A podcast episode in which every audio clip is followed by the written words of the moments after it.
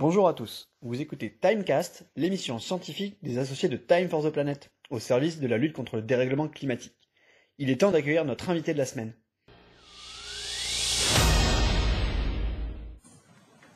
Bonjour à toutes et à tous, je suis Jean-François et aujourd'hui nous allons parler de ce qu'est l'Anthropocène. Vous en avez probablement déjà entendu parler, mais bon, cela ne vous interpelle pas davantage que le Carbonifère, le Trias ou le Jurassique. Ah tiens, c'est celui-là, ça vous parle. Un film de Spielberg, entre autres. En l'occurrence, ces termes font partie de ce que l'on appelle l'échelle des temps géologiques. Ces temps sont divisés en deux éons, quatre ères, et beaucoup de périodes à l'intérieur de ces ères. Pour simplifier, nous dirons que le premier éon, le protérozoïque, couvre les temps depuis la naissance de notre planète Terre, il y a environ 4,56 milliards d'années, jusqu'à l'émergence, il y a 541 millions d'années, d'une abondante faune d'animaux à coquilles rigides, qui correspond aussi à l'ère du précambrien. Le second éon, le phanérozoïque, qui court toujours, contient les ères paléozoïques, mésozoïque et cénozoïque. Pour information, la période du Jurassique se situe dans l'ère mésozoïque, entre le Trias et le Crétacé, et elle a pris fin il y a 145 millions d'années. Le Tyrannosaurus rex est lui du Crétacé, pas du Jurassique, mais bon, c'est un détail. Nous sommes actuellement dans la période du Quaternaire, qui a commencé il y a environ 2,59 millions d'années. Plus précisément dans l'Holocène, qui a commencé il y a environ 12 000 ans, c'est une période interglaciaire. Habituellement, les temps géologiques sont assez longs. Plusieurs milliers d'années pour les périodes, les âges, voire plusieurs millions d'années, pour les ères comme le Crétacé par exemple. L'échelle des temps géologiques est subdivisée en plusieurs unités. Les unités chronostratigraphiques, géochronologiques et magnétostratigraphiques, qui prennent en compte par exemple les inversions du champ magnétique terrestre. Les unités chronostratigraphiques sont définies à partir des méthodes lithostratigraphiques et biostratigraphiques et organisent les couches sédimentaires de la croûte terrestre en une échelle temporelle relative. Tous les quatre ans, l'Union internationale des sciences géologiques, l'UISG, se réunit et à cette occasion, la Commission internationale de stratigraphie, CIS, statue officiellement sur la dénomination et le calibrage des différentes divisions et subdivisions des temps géologiques.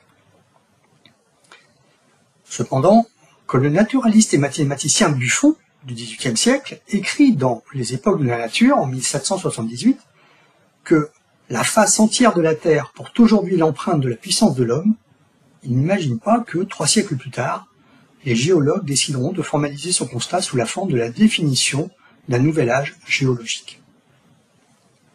C'est en 2000 que le biologiste américain Eugene F. Sturmer et le chimiste et prix Nobel de chimie néerlandais Paul Joseph Crutzen évoquent pour la première fois ce néologisme, l'anthropocène, qui vient du grec anthropos, être humain, et kainos, nouveau.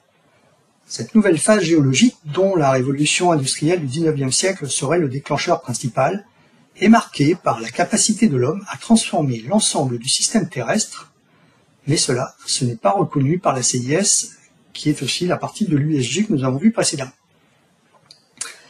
Cela signifie que l'histoire de la Terre et celle de l'espèce humaine ont aujourd'hui convergé. Cette collision de deux histoires marque une rupture dans la relation qui unit les hommes à la Terre.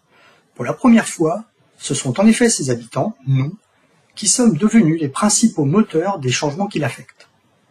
L'Anthropocène peut être considéré comme une nouvelle période géologique qui se caractérise par l'avènement des hommes comme principale force de changement sur Terre surpassant les forces géophysiques. C'est l'âge des humains, celui d'un désordre planétaire inédit.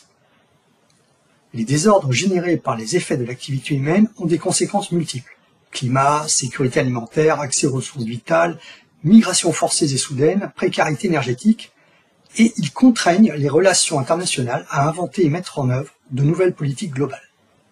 Pour résumer, l'Anthropocène, c'est donc la période qui prend en compte l'être humain comme responsable des changements qui interviennent dans notre biosphère qu'est la Terre, ce qui amène les scientifiques à mesurer ces modifications et à en définir les limites. Et ça, c'est pour notre foi.